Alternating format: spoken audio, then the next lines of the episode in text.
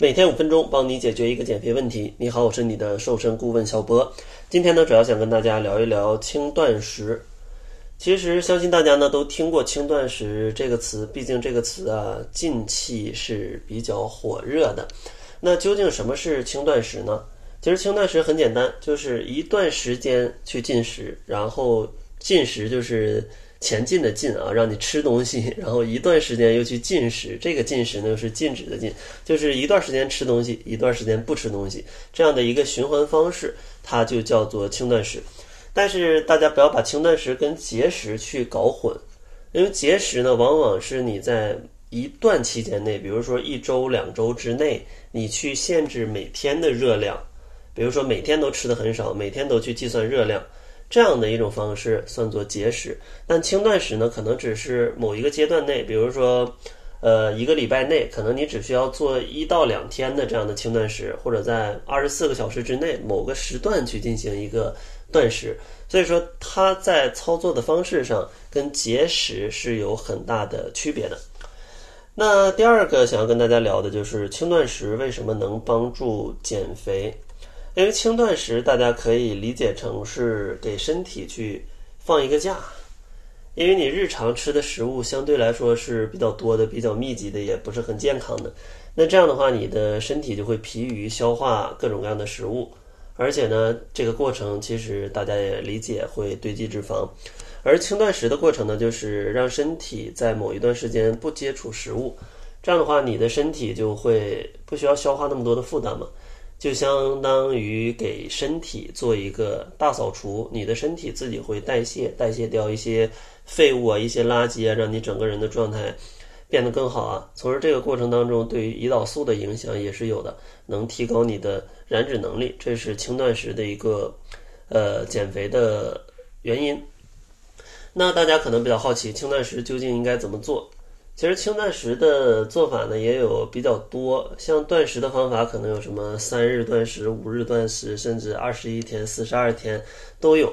但这些呢相对来说执行难度比较大，也建议这种长时间的断食，大家一定要在专业人士的指导下去进行。呃，这样的话才能保证它顺利完成，不会反弹，也不会出出现一些危险什么的。如果大家想自己了解轻断食或者尝试轻断食的话，建议大家选择以下的三种方法的一种，比如说隔日断食法，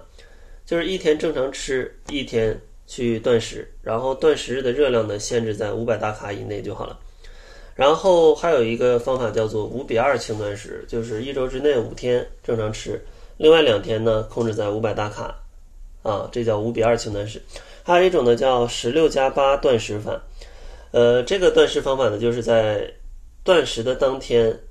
你进食的时间限制在八小时以内，另外的十八个小时不是十六个小时是不吃东西的。这三种方法大家执行起来难度会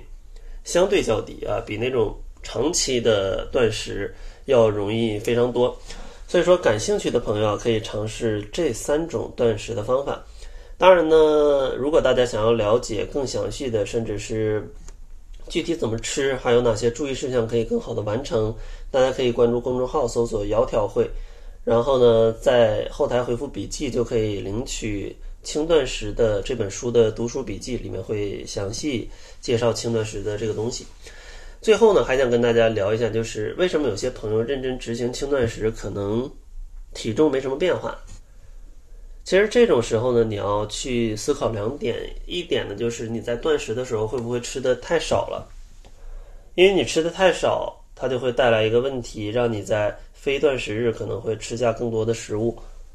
所以说呢，你在断食日一定要去注意。上面有讲各种各样的方法，都是你断食日一定要吃够五百大卡的热量。啊，五百大卡的热量，不要吃的特别少，也不要吃的特别多，给身体留一些能量，然后再留一些时间去呃打扫卫生。另外还需要注意的就是，你非断食日是不是吃的过于夸张了？虽然说是让大家正常吃，没有什么忌口，但是你也不能说天天去吃自助餐，天天吃好多蛋糕，甚至比过去吃的还要多很多。那这样的话，其实你你你没有胖已经是这个万幸了，你就更不要奢求你能瘦了。